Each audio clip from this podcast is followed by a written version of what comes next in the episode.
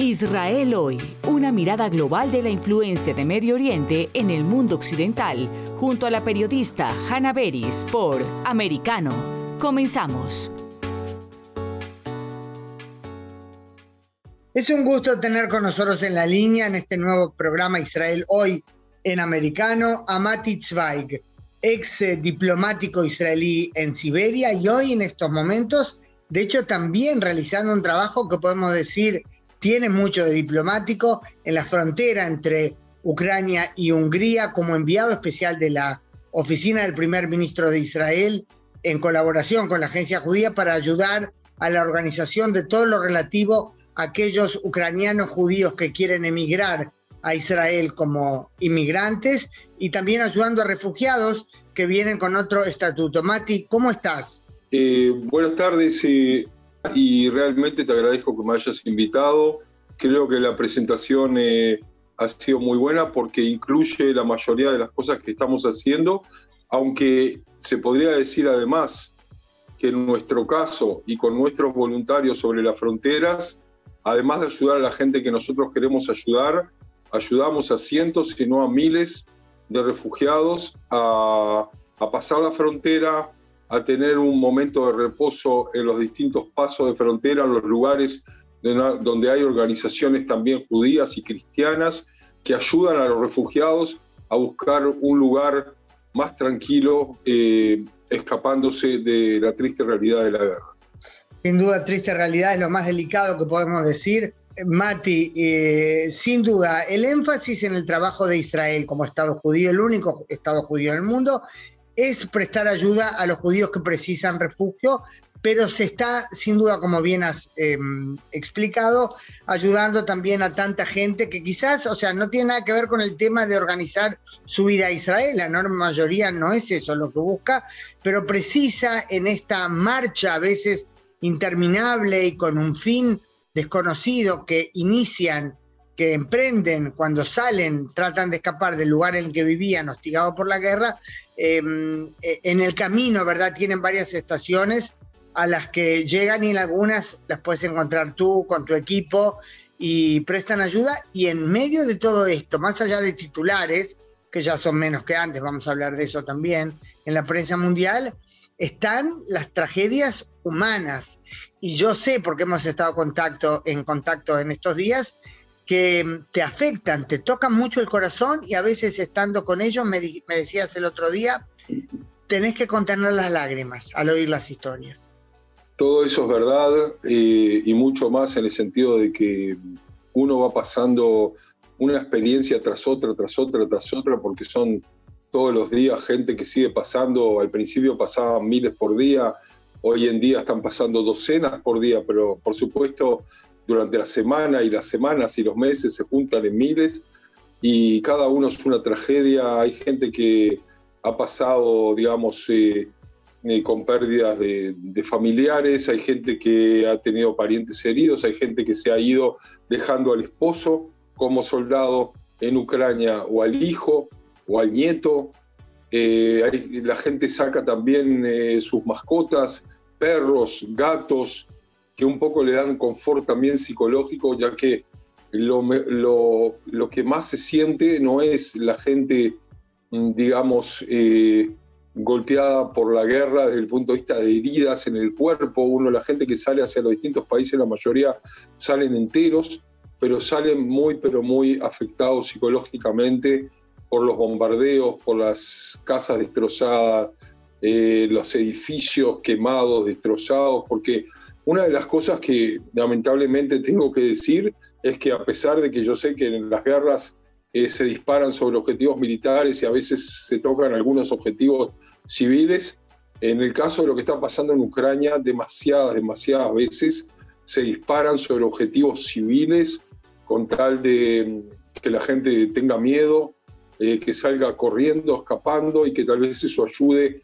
a levantar la bandera blanca desde el punto de vista eh, tal vez de los rusos que quisieran que, los ucranianos levantaran esa bandera blanca y eso no sucede en la mayoría de los casos y, provoca muchísima miseria humana y muchísimas este, personas que tienen que ser desplazados por millones dentro de su propio país y otros millones que han salido más que nada por las fronteras de Polonia, Hungría, Rumania y Moldavia, hacia el este europeo, hacia el oeste europeo. Eh, pero le puedo decir de que nosotros ayudamos a muchísima gente y luego las pasamos a hoteles que teníamos a su disposición.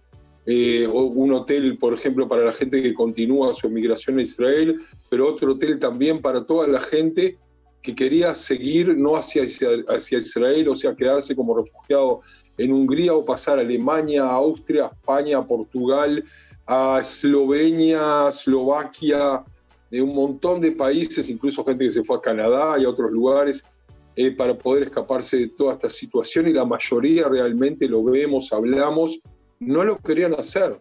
No es que aprovechan para emigrar, la gente realmente era gente normal, común, bien vestida, bien comida, con su auto, incluso gente con 4x4, eh, gente que vivía vida normal y que un buen día simplemente los empezaron a bombardear y ricos, pobres, clase media, todos se encontraron de un día para el otro sentados en las calles de distintas capitales europeas sobre una valija y pensando, ¿qué hago de aquí en adelante?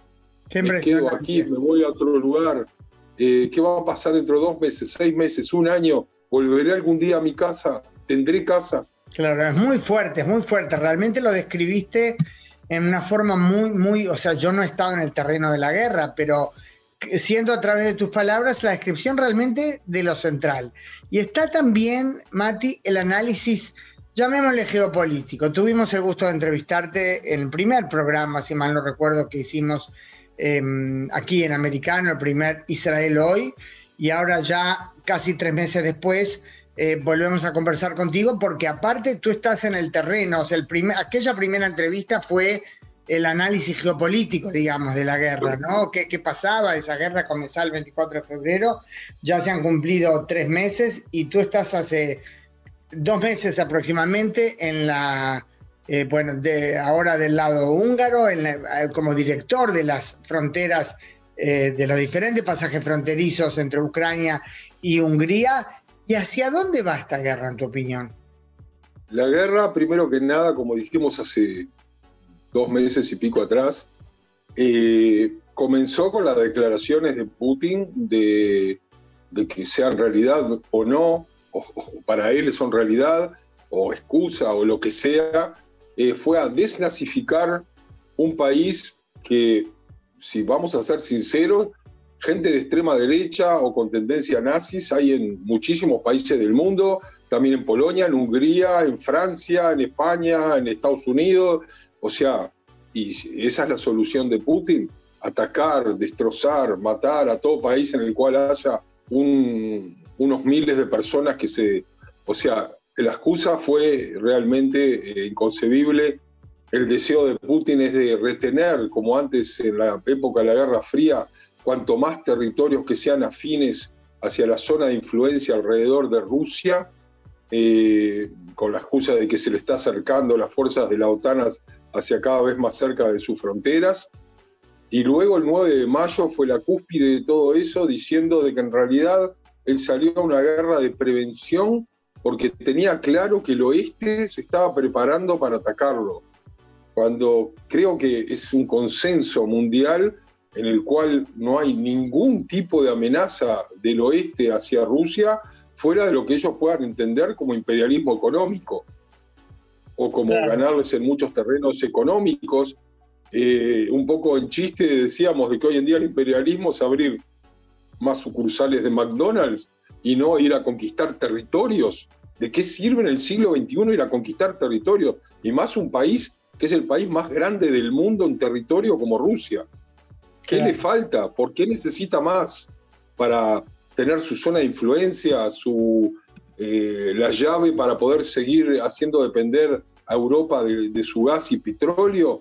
¿Lo pueden hacer por la vía económica? Lo estaban haciendo por la vía económica y consiguieron todo lo contrario que todo el mundo se les aleje, que les haga boicot, que, que, que, ya por no sé cuántos, aunque la guerra se termine hoy de noche, ¿quién quiere hacer hoy en día negocios con, con Rusia? Ya no hablo de la energía, hablo del negocio común. ¿Qué se puede esperar en estos momentos? Y quizás de Putin, porque hubo momentos en los que se habló, esto es el comienzo de su fin. Hay un viejo chiste judío que dice de que en un pueblito judío del siglo XIX decidieron meter un cabrito dentro de la casa y luego de un tiempo no sabían cómo quitarlo de ahí y entonces el chiste dice de que al final o el dueño de la casa se iba a morir o el cabrito iba a morir si lo iban a sacar. Uno de los dos va a tener que salir de la casa en algún momento. Eso es lo que está sucediendo en Ucrania. Putin se aferra, para no decir que perdió, a toda la zona este y sur de Ucrania. Desde el punto de vista del mundo ya perdió porque consiguió exactamente lo contrario de todo lo que quería la unión de la OTAN, la unión de los países europeos, eh, el hecho de que la gente hoy en día quiere que Ucrania sea parte de Europa aunque tal vez no sea de la OTAN dentro de poco, todo eso va a ocurrir y va a hacer que Putin siga presionando y bombardeando y tratando de conquistar esas zonas y, tal vez haga un managing, eh, una dirección de toda esta guerra de la misma manera que hizo en los últimos ocho años con el Donbass. Y de esta manera todo va a seguir a menos que la economía de Putin totalmente se venga abajo, eh, la situación se agrave y él entienda que de alguna manera tenga que dar un paso atrás y llegar a algún tipo de firma en la cual eh, quede de alguna manera en el poder y veremos también qué pasa con él y con sus élites luego de esta infausta guerra. Muy bien, Mati Zweig, desde el terreno, hace ya meses en la frontera entre Hungría y Ucrania, como enviado de Israel, de la oficina del primer ministro, de la agencia judía, ex diplomático, analista internacional. Te agradezco muchísimo que hayas compartido tu sapiencia y tu experiencia práctica para Israel hoy en Americana. Muchísimas gracias, Hanna, y espero que nos volvamos a encontrar. Claro que sí. Muchas gracias. En breve regresamos con más Israel hoy, junto a Hanna Beris por americano.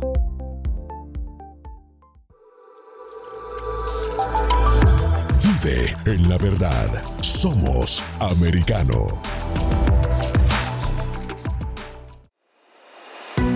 Los hechos relevantes que ocurren en Estados Unidos, Europa, Asia y Medio Oriente, vistos con la mirada experta de la internacionalista Lourdes Subieta en Así está el mundo de lunes a viernes, 11 a.m. Este, 10 Centro, 8 Pacífico. En vivo por Americano.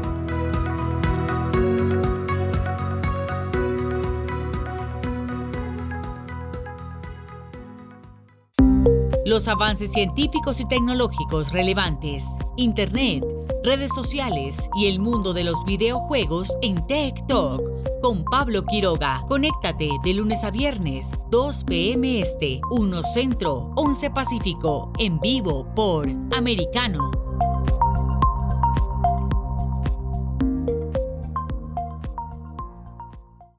Diversas ideas, múltiples argumentos, distintos puntos de vista. Únete a las líderes de opinión más influyentes de habla hispana de lunes a viernes a las 5 p.m. Este, 4 Centro, 2 Pacífico, en vivo por Americano. De la mano de la reconocida periodista Rocío López Real, los conservadores españoles en el exterior podrán mantenerse informados de los últimos acontecimientos censurados por la mayor parte de los medios subvencionados por la actual administración. Escúchanos cada fin de semana más Voz, cada sábado, 1 p.m. Este, 12 Centro, 10 Pacífico por Americano. Más Voz está disponible para ti cuando quieras. Accede a toda nuestra programación a través de nuestra aplicación móvil Americano. Descárgala desde Apple Store o Google Play y mantente informado con nosotros. Donde se habla con la verdad. Somos americano.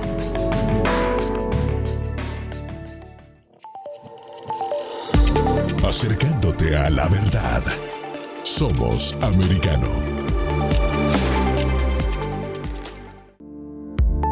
Estamos de vuelta con más Israel hoy, junto a Hanna Beris por Americano. Es un gran gusto tener la oportunidad de conversar con un colega, conversar con Sale Mergui, es sin duda conversar con alguien de gran experiencia. Sal, ¿cómo estás? Gracias por acompañarnos en este nuevo programa Israel Hoy en Americano. Hola, Hanna, y mucha suerte en tu nuevo programa.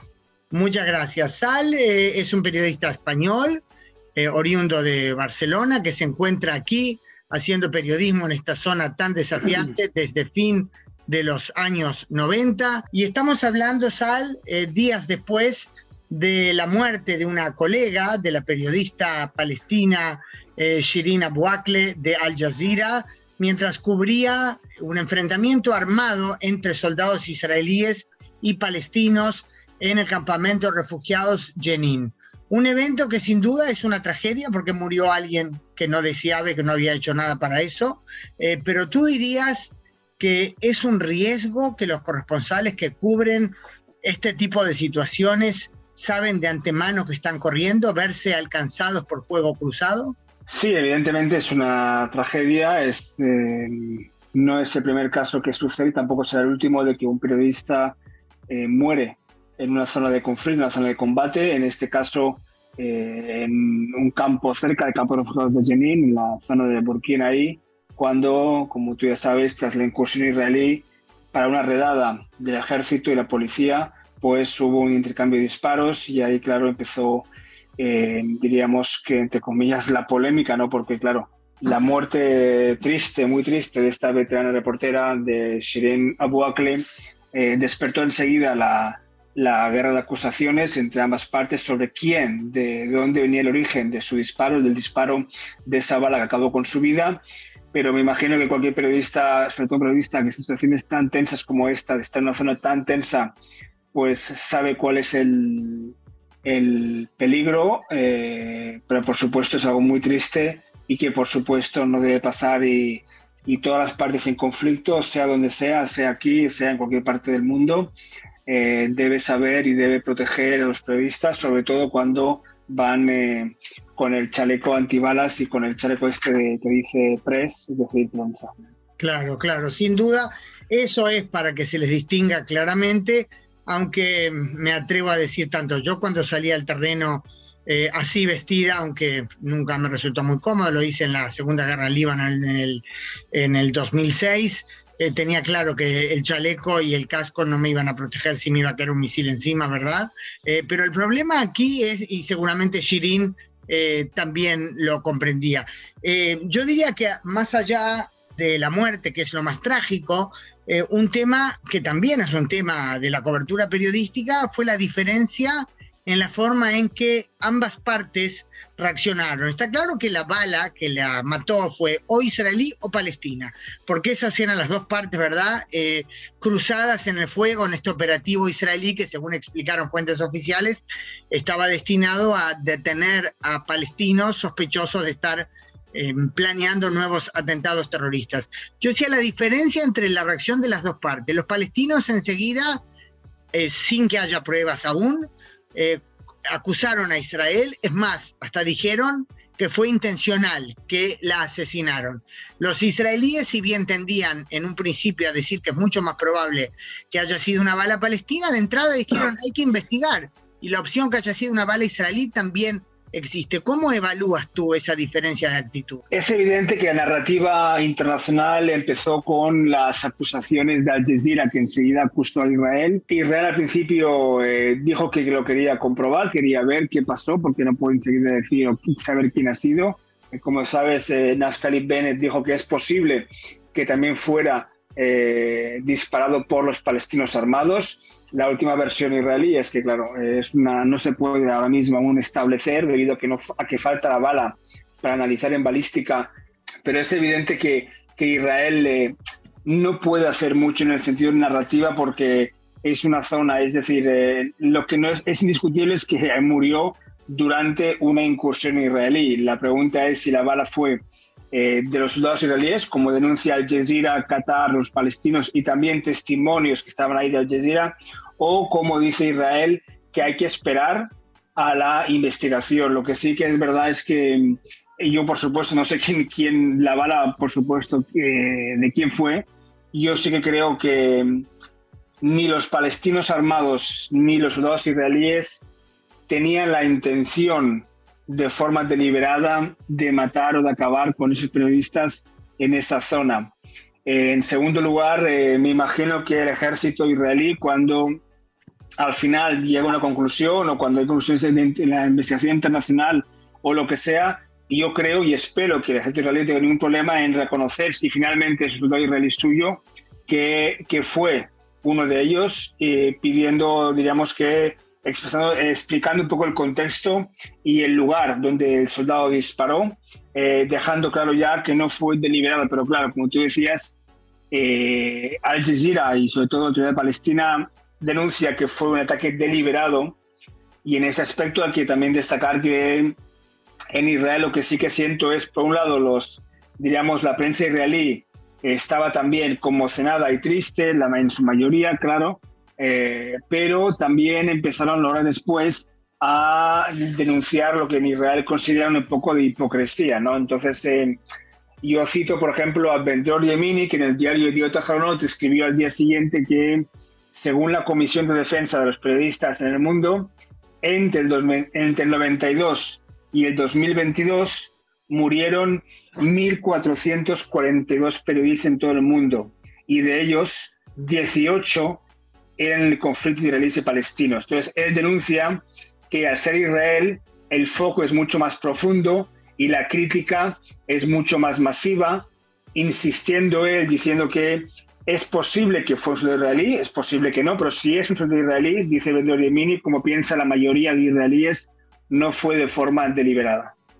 Así es, y es muy interesante que mencionas a este colega nuestro, al periodista israelí Bendror Yemini, porque él en general hace una gran investigación de datos antes de escribir. Yo hablé justamente con él esta semana también, y él me dio otro dato interesante, ¿sabes? Cuando hablaba del tema de la hipocresía, él, por ejemplo, se refirió, cuando hablé con él, a la declaración oficial que hubo del, no recuerdo ahora si era de la Casa Blanca o el Departamento, creo que el Departamento de Estado, eh, exigiendo una investigación. Y como dijo el presidente Biden, no sé todavía todos los detalles, pero seguro que hay que investigarlo claramente. Y Bendro Yemini me decía, en la lucha antiterrorista de Estados Unidos, justificada por cierto, murieron 362 periodistas en Afganistán, Siria e Irak eh, ¿cómo osan exigirnos a nosotros investigación cuando aparte ya estamos investigando, me decía él, eh, mientras que ellos no investigaron ni uno de esos casos? Eh, realmente esa sensación de Israel de que se le juzga con un doble rasero es muy potente en el terreno, ¿verdad? Sí, sobre todo porque mm, hay que tener en cuenta que, que Israel siempre en esta guerra o en, esta, en este partido, diríamos, de, de la, de la narrativa sale perdiendo ya en la base, porque para la mayoría de, espectadores fuera de Israel, digamos israelíes y palestinos, pues eh, hay una ocupación en Cisjordania, hay un realmente Israel siempre tiene, diríamos, ese lado, por supuesto, es el Goliat de este conflicto, el lado fuerte y por tanto es básicamente lo que, lo que marca el conflicto. también hay que recordar que en, este, en esta zona hay más de 700 periodistas acreditados, que, son, que es muchísimo, es un número muy, muy alto, incluso eh, hace unos años era mucho más alto, pero ha bajado, pero sigue siendo realmente muy alto en comparación con otros conflictos y cualquier cosa que haga Israel tiene una repercusión mundial enorme, pero enorme, enorme, muy importante. Y, sí, es decir, eh, Israel eh, debe tener en cuenta esto, pero claro, como tú decías, yo también detecto que hay cierta sensación de, rabia en, Israel por, por, la cobertura internacional, pero hay que tener en cuenta también que muchas veces Israel hace cosas que realiza medidas que Israel considera, y yo puedo estar de acuerdo, no, pero Israel considera que son básicas para su seguridad y esto perjudica a fin de cuentas a su imagen, porque por ejemplo, cuando hay un atentado palestino, Israel lo que suele hacer es una redada o una incursión en Jenin, sabiendo que eso puede provocar un enfrentamiento armado y un enfrentamiento armado puede provocar bajas de gente armada palestina, pero también de civiles. Entonces, eh, es un precio que, Israel le paga día a día y, la factura es estas críticas que hay en todo el mundo. Y la alternativa sería, por supuesto, eh, no continuar en la lucha antiterrorista, algo que Israel no se puede permitir. Recordemos que estamos hablando eh, tras la muerte de 19 personas en numerosos atentados terroristas en Israel en los dos últimos meses aproximadamente. Sal, para terminar, a nivel personal, en un minuto, ¿has pasado situaciones de peligro en las que dirías tuviste miedo eh, por tu vida? A ver, sí, bueno, estuve, cuando estuve, por ejemplo, acompañando a milicianos palestinos en Nablus o, o cuando en Esderote haciendo un directo para la televisión, pues en España, pues eh, un cohete Kazam cayó muy cerca, un poco antes, de, contra un coche que estaba cerca de nosotros y, destrozó el coche. Eh, es evidente que, que, en estas situaciones pues sí que es, es, peligroso cuando hay una guerra, como tú decías, la guerra del Líbano, pues claro que ahí en la frontera, en Metula, todas las noches escuchando los bombazos de unos y otros, pues por supuesto que sabía que en cualquier momento podía caer un cohete de ambas partes en esta zona, porque está en el medio. Entonces, sí, son peajes que uno toma, que uno debe pagar o que realmente es una situación eh, compleja, pero por supuesto siempre hay que tener la parte de, hay que tener también la, conciencia y, saber tener miedo, es decir, no ser un loco, sino que saber ser responsable porque la vida es lo más importante. Mejor resumen que este imposible. Sale Mergui, periodista español. Muchísimas gracias por acompañarnos. Muchas gracias y mucha suerte en tu programa. Muchas gracias, Sal. En breve regresamos con más Israel hoy, junto a Hanna Beris por Americano. Siempre en el saber, siempre en la verdad, siempre americano una mirada global de la influencia de Medio Oriente en el mundo occidental, junto a Hannah Beris, cada sábado en Israel hoy, 2 p.m. Este, 1 Centro, 12 Pacífico, por Americano. Los avances científicos y tecnológicos relevantes, Internet, redes sociales y el mundo de los videojuegos en Tech Talk con Pablo Quiroga. Conéctate de lunes a viernes, 2 p.m. Este, 1 Centro, 11 Pacífico, en vivo por Americano.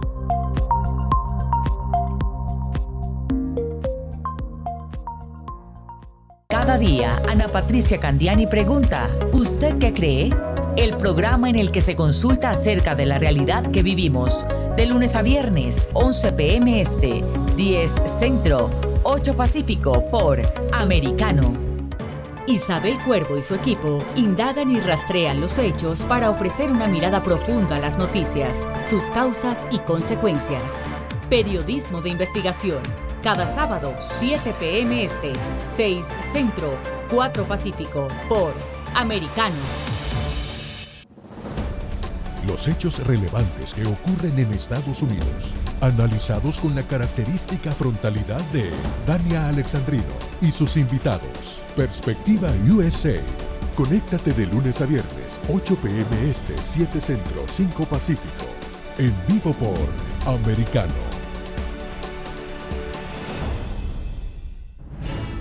Ahora, con Alberto Padilla, está disponible para ti cuando quieras. Accede a toda nuestra programación a través de nuestra aplicación móvil americano. Descárgala desde Apple Store o Google Play y mantente informado con nosotros.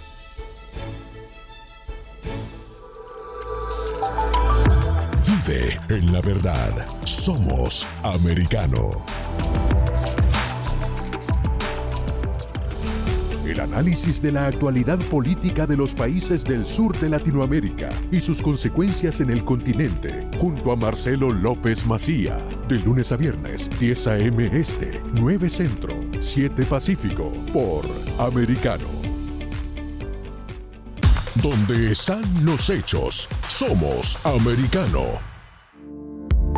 Estamos de vuelta con más Israel hoy, junto a Hanna Beris, por americano.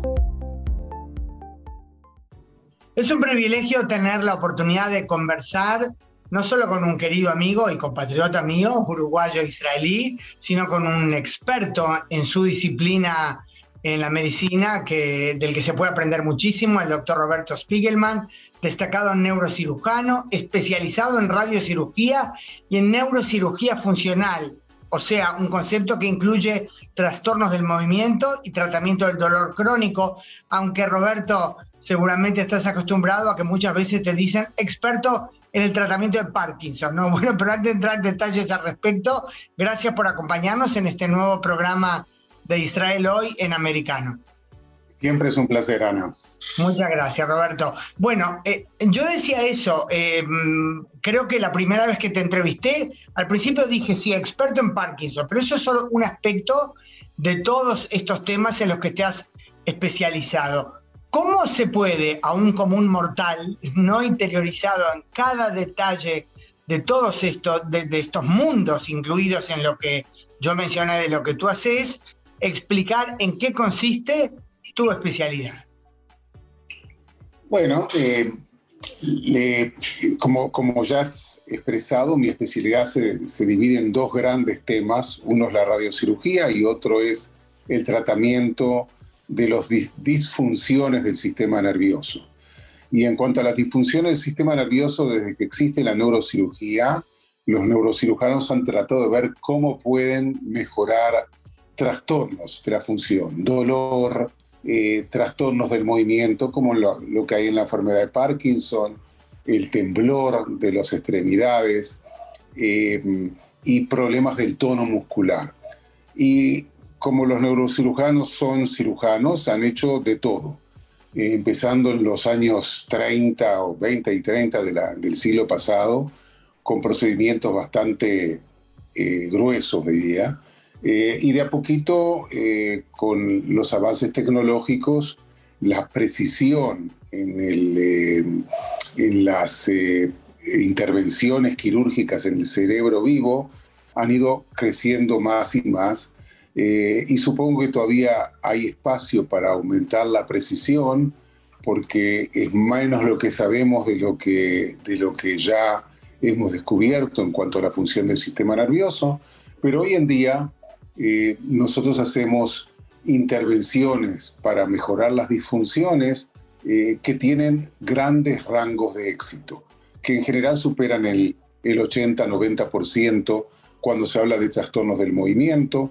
En cuanto al dolor, depende de cuál es el, la razón del dolor, pero hay circunstancias o tipos de dolores crónicos en donde los porcentajes de éxito son también extremadamente altos. Suena realmente muy alentador oír del 80% por lo menos de éxito. ¿Qué quiere decir esto? 80% eh, de los casos que llegan a ustedes, a ti, a tus colegas en estas disciplinas, eh, se logra en ellos hacer desaparecer totalmente los trastornos de movimiento. Ya aclaraste que con dolor eh, es un poquito más problemático, depende de dónde viene, o que se logra reducir eh, en un 80% la manifestación de esos trastornos. Y quizás estoy mezclando dos cosas que no necesariamente sean totalmente distintas, ¿no? No, no, no, esta vez es, eh, es una pregunta bien puesta. Eh, hay diferentes tipos de trastornos del movimiento, pero si por ejemplo hablamos del temblor, que es el trastorno más frecuente del movimiento, la, la, posibilidad con una intervención quirúrgica de eliminar por completo el temblor en una extremidad es muy alta, pasa el 90%. Eh, puede sí suceder que con los años parte del temblor pueda eh, eh pero los, los eh, porcentajes son muy altos en, en los primeros años de respuesta. Hay otros elementos de los trastornos del movimiento, como por ejemplo eh, la lentitud de movimiento del paciente con enfermedad de Parkinson y la rigidez de los músculos en, esos mismos pacientes que pueden llegar en algunos casos bien seleccionados a una eh, mejoría muy grande, eh, también de un porcentaje muy alto de mejoría que puede llegar al 80-90%, pero en general son mejorías parciales en ese sentido. Pero en estos pacientes que cuando llegan a la intervención quirúrgica, en general están ya bastante limitados en, su quehacer, en su independencia, eh, las mejorías, incluso parciales, son una bendición. Por supuesto, y ahora me pregunto de qué depende que se pueda llegar a ese, o a los casos extremos en el buen sentido de la palabra, de cura o de gran reducción del, del problema, de qué depende una cosa u otra, del momento en el cual se llega, de otras características del paciente, de que tenga otras enfermedades, o sea, concretamente de qué depende que puedes realmente curarlo, cambiarle la vida o no. Bueno, todas las respuestas, todas las preguntas tienen, la respuesta es sí. O sea, pacientes jóvenes relativamente, eh, el paciente más joven va a tener en general mejor respuesta.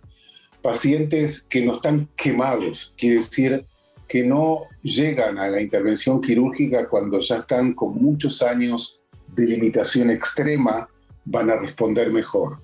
Hoy en día, por ejemplo, es aceptado por todo el mundo que, en particular en la, en la enfermedad de Parkinson, la operación relativamente temprana eh, tiene los mejores resultados y tiene mejores resultados que el tratamiento médico eh, cuando se comparan poblaciones más o menos iguales eh, a largo plazo.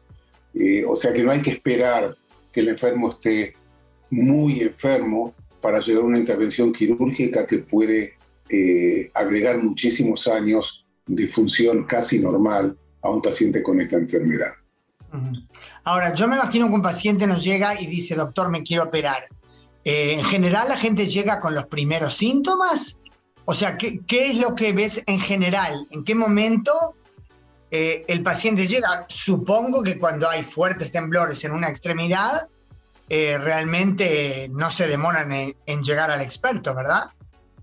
Bueno, en general los pacientes que me llegan a mí como neurocirujanos son pacientes que han sido referidos por el neurólogo que los trata. Eh, hay siempre una minoría de pacientes que llegan por sus propios medios porque quieren averiguar sobre la posibilidad de cirugía, de, de las que se han enterado por, o por los medios, eh, por la internet, o por gente que ha pasado por intervenciones quirúrgicas. Pero en general vienen eh, referidos por eh, especialistas en, neurología cuando se trata de pacientes que empiezan a tener eh, dificultad en establecer un ritmo de vida normal con el trastorno del movimiento que tienen. Y en, y, en, esos casos, como, como todo, para que uno pueda tener éxito en la, en la intervención quirúrgica, el paciente tiene que estar bien seleccionado no todos los enfermedades, no todos los pacientes que tienen parkinsonismo responden bien al tratamiento quirúrgico. Para responder al tratamiento quirúrgico bien, el paciente tiene que tener una enfermedad de Parkinson eh, bona fide, o sea, eh, no un parkinsonismo. Hay algunos trastornos que se parecen al Parkinson, pero no lo son. Y la mejor guía para saber si el paciente va a tener una buena respuesta a la cirugía es que haya tenido una buena respuesta al tratamiento médico con drogas específicas para la enfermedad de Parkinson. Los que responden bien, por lo menos al principio, van a responder bien a la cirugía también, y viceversa. Creo, te iba a preguntar apenas utilizaste por primera vez el término parkinsonismo, a, quién, a qué te referís, pero después la nueva mención, creo que lo entendí, o sea, que hay expresiones de trastornos de movimiento que uno puede pensar a primera vista es Parkinson, pero solamente se le parecen o te interpreté mal? No, no, es exactamente lo que has dicho, mm. eh, que se le parecen. Hay pacientes que se presentan con rigidez en los miembros que va progresando. Hay pacientes que se, presentan con eh, lo que se llama bradiquinesia, que es la lentitud en la iniciación del movimiento y en, la y en, la, en el completamiento del movimiento. Y, algunos de esos pacientes que tienen estos trastornos en realidad no tienen Parkinson, sino otro tipo de enfermedad degenerativa del sistema nervioso central, y ese, esos parkinsonismos no responden al tratamiento médico. Entiendo. Una última pregunta, Roberto, antes de la pausa y luego seguimos, y la verdad que quisiera tener cinco bloques para hacerte tantas preguntas que estoy segura pueden también ayudar a los oyentes, no, no solo interesar. ¿Cómo se determina en forma tajante si una persona tiene o no Parkinson? El diagnóstico, como dijimos, es clínico. Un paciente que tiene los elementos que caracterizan a la enfermedad de Parkinson, que al principio son tres, son la bradiquinesia, la lentitud del movimiento, la rigidez muscular que es específica eh, de, los grupos musculares que tienen, son antagonistas y agonistas, o sea que participan en, un movimiento determinado y los grupos musculares que tienen que relajarse para que ese movimiento se, se produzca. En el Parkinson, los dos grupos musculares están, están rígidos. Eh, y el temblor. El temblor que es muy, muy característico en la enfermedad de Parkinson, que es, de Parkinson, que es un temblor en reposo. Cuando el paciente no hace nada con las manos, las manos tiemblan. Y en general cuando el paciente empieza a, a moverse, el temblor eh, desaparece o, se hace más, eh, más ligero. Eh, esos son los elementos principales. Y cuando la enfermedad progresa, un paciente que ya está bien evolución, muy evolucionado, no bien, pero muy evolucionado, entonces aparecen los trastornos del equilibrio. Los pacientes tienden a perder su centro de gravedad y, y tienen más tendencia a caerse. O sea que tienen que aparecer los tres elementos para que puedas clínicamente determinar qué es Parkinson. Por lo menos dos. Por, lo, menos, dos de ellos. ¿Y cómo se sabe que es realmente eso y no lo que dijiste antes, esos expresiones parkinsonistas que no son Parkinson? Como dije antes, la respuesta al tratamiento médico. Ah, si los pacientes responden a las drogas específicas, es casi seguro que se trata de la enfermedad de Parkinson. Interesantísimo preocupante, da miedo un poco escuchar todo, pero es bueno saber que se ha avanzado. Vamos a una pausa publicitaria, Roberto, y seguimos enseguida. En breve regresamos con más Israel hoy, junto a Hanna Beris por Americano.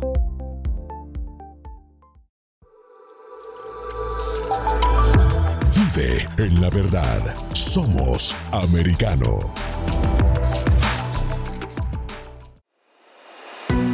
Los hechos relevantes que ocurren en Estados Unidos, Europa, Asia y Medio Oriente, vistos con la mirada experta de la internacionalista Lourdes Subieta en Así está el mundo.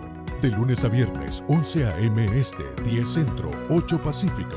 En vivo por Americano.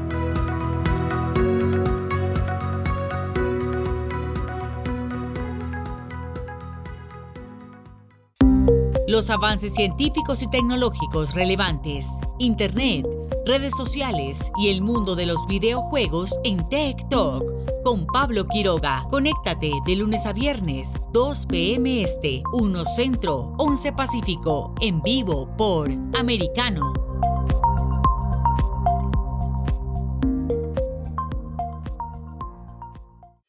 Diversas ideas, múltiples argumentos, distintos puntos de vista. Únete a las líderes de opinión más influyentes de habla hispana.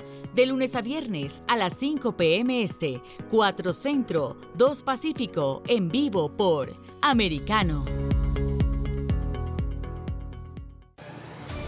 De la mano de la reconocida periodista Rocío López Real, los conservadores españoles en el exterior podrán mantenerse informados de los últimos acontecimientos censurados por la mayor parte de los medios subvencionados por la actual administración. Escúchanos cada fin de semana. Más voz, cada sábado, 1 p.m. Este, 12 Centro, 10 Pacífico por Americano. Más Voz está disponible para ti cuando quieras. Accede a toda nuestra programación a través de nuestra aplicación móvil Americano Descárgala desde Apple Store o Google Play y mantente informado con nosotros. Donde se habla con la verdad. Somos americano.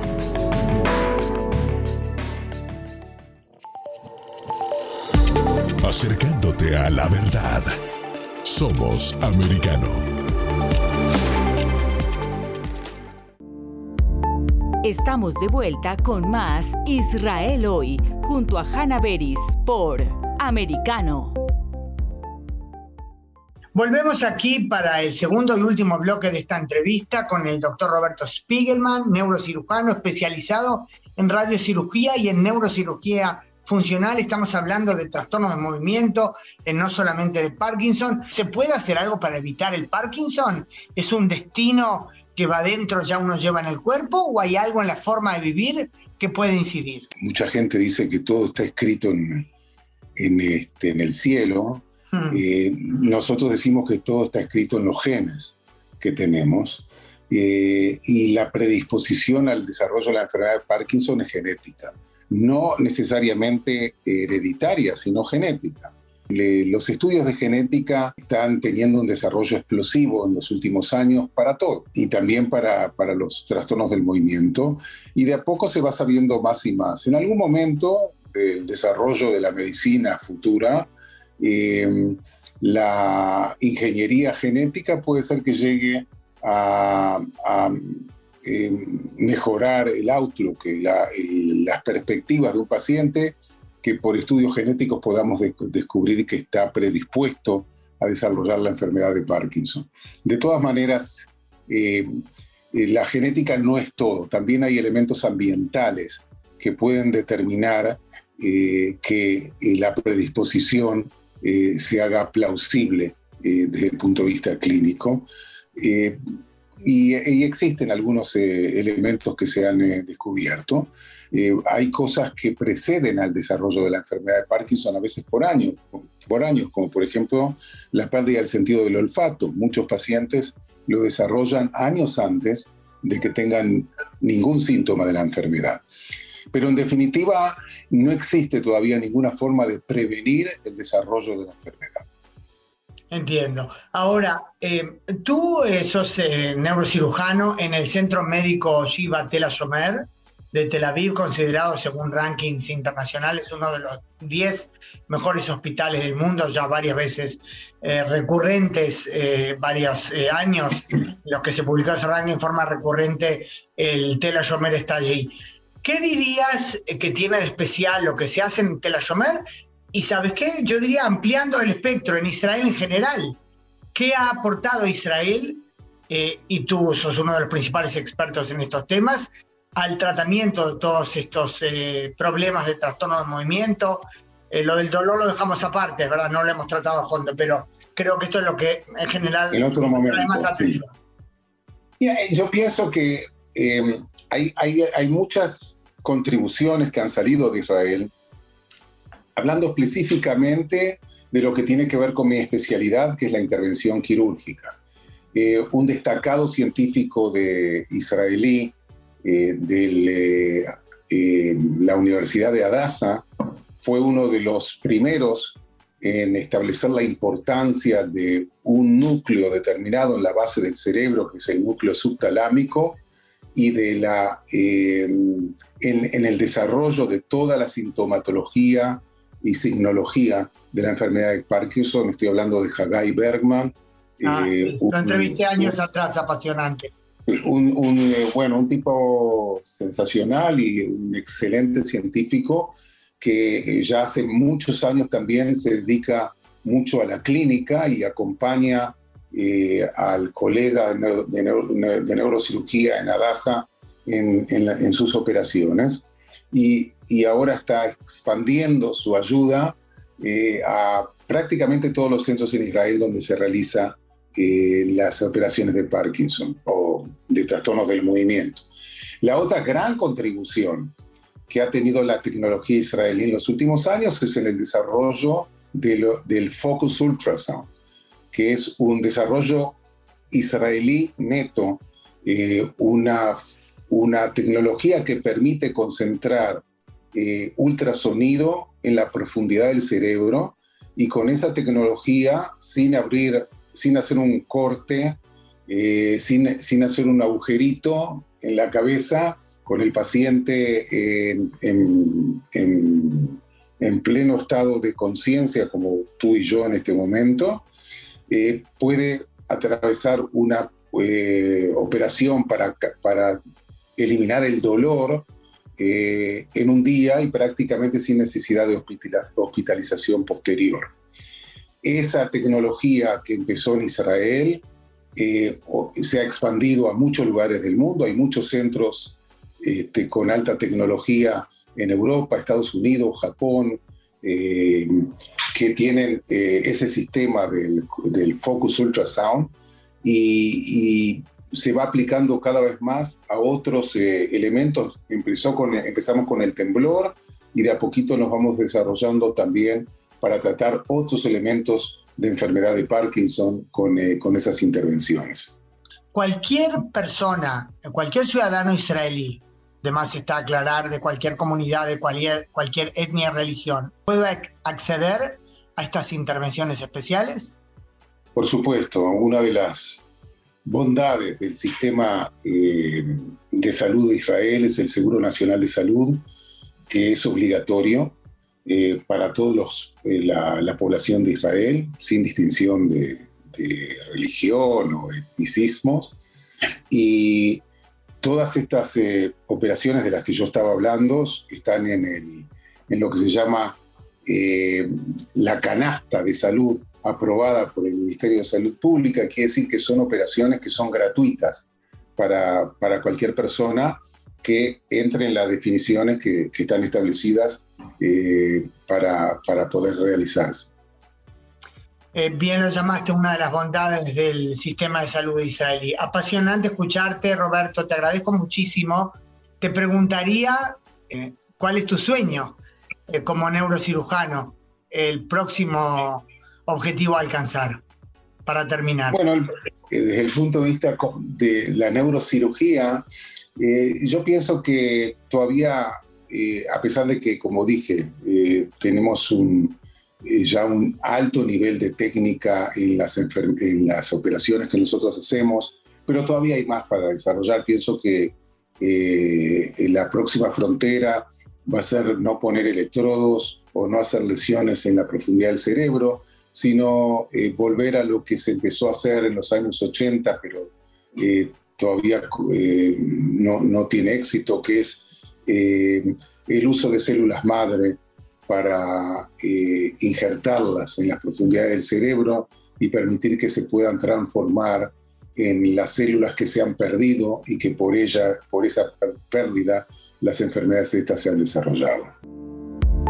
En breve regresamos con más Israel hoy, junto a Hannah Beris por Americano. Siempre en el saber, siempre en la verdad, siempre americano.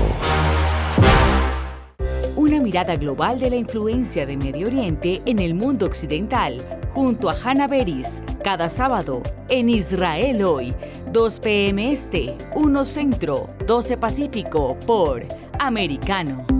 Los avances científicos y tecnológicos relevantes, Internet, redes sociales y el mundo de los videojuegos en Tech Talk con Pablo Quiroga. Conéctate de lunes a viernes, 2 p.m. Este, 1 Centro, 11 Pacífico, en vivo por Americano.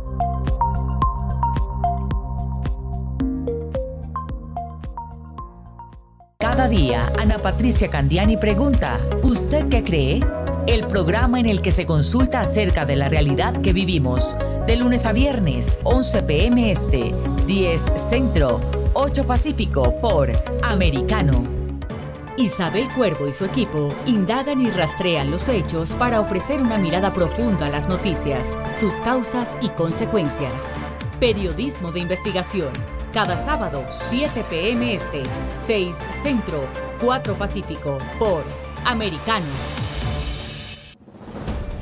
los hechos relevantes que ocurren en Estados Unidos, analizados con la característica frontalidad de Dania Alexandrino y sus invitados. Perspectiva USA.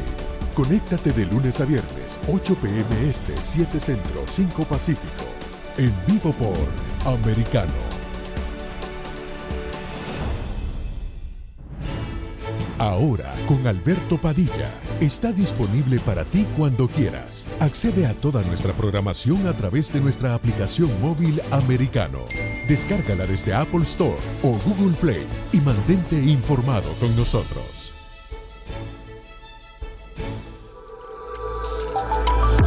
Vive en la verdad. Somos americano. El análisis de la actualidad política de los países del sur de Latinoamérica y sus consecuencias en el continente, junto a Marcelo López Macía, de lunes a viernes, 10 a.m. Este, 9 Centro, 7 Pacífico, por Americano.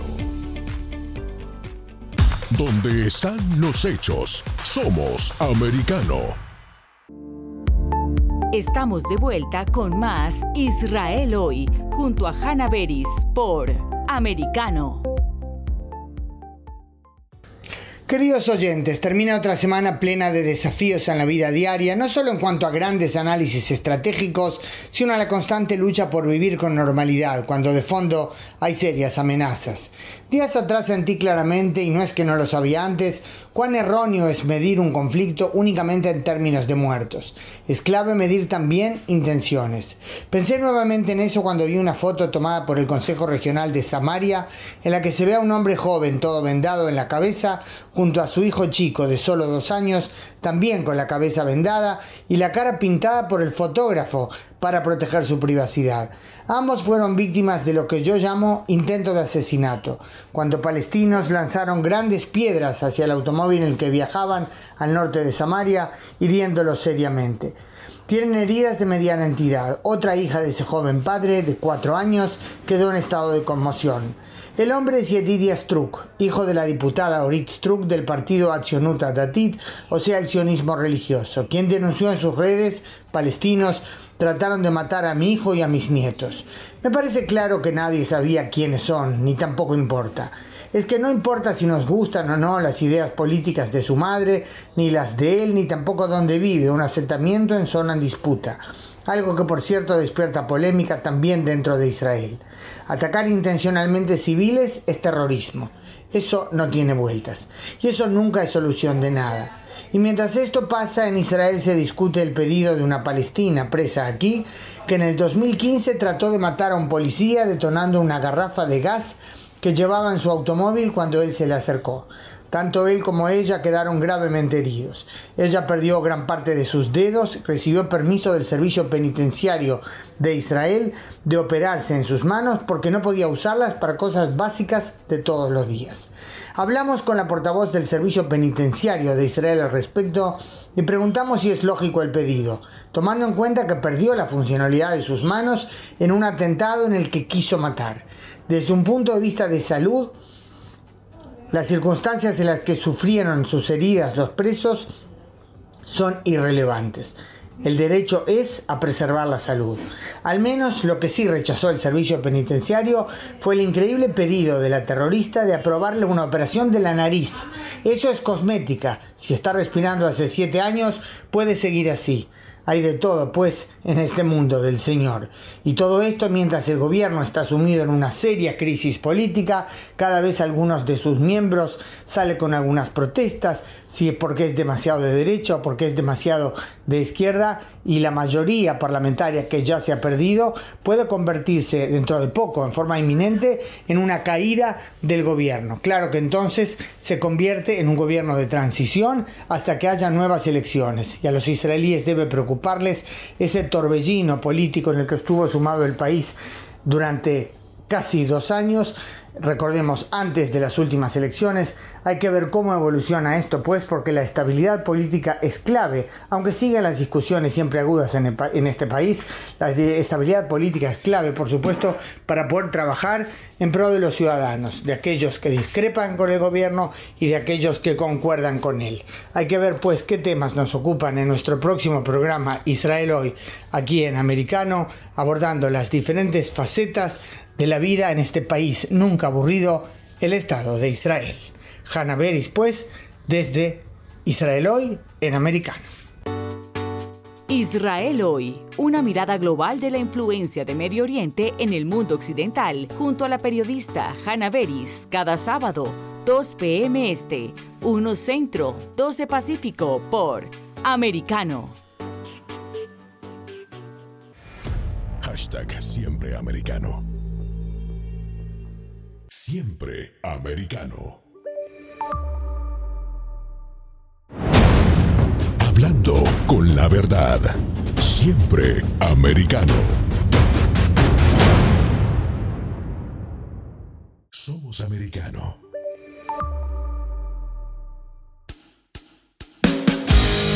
Donde vive la verdad. Somos americano. This podcast is a part of the C Suite Radio Network. For more top business podcasts, visit c-suiteradio.com.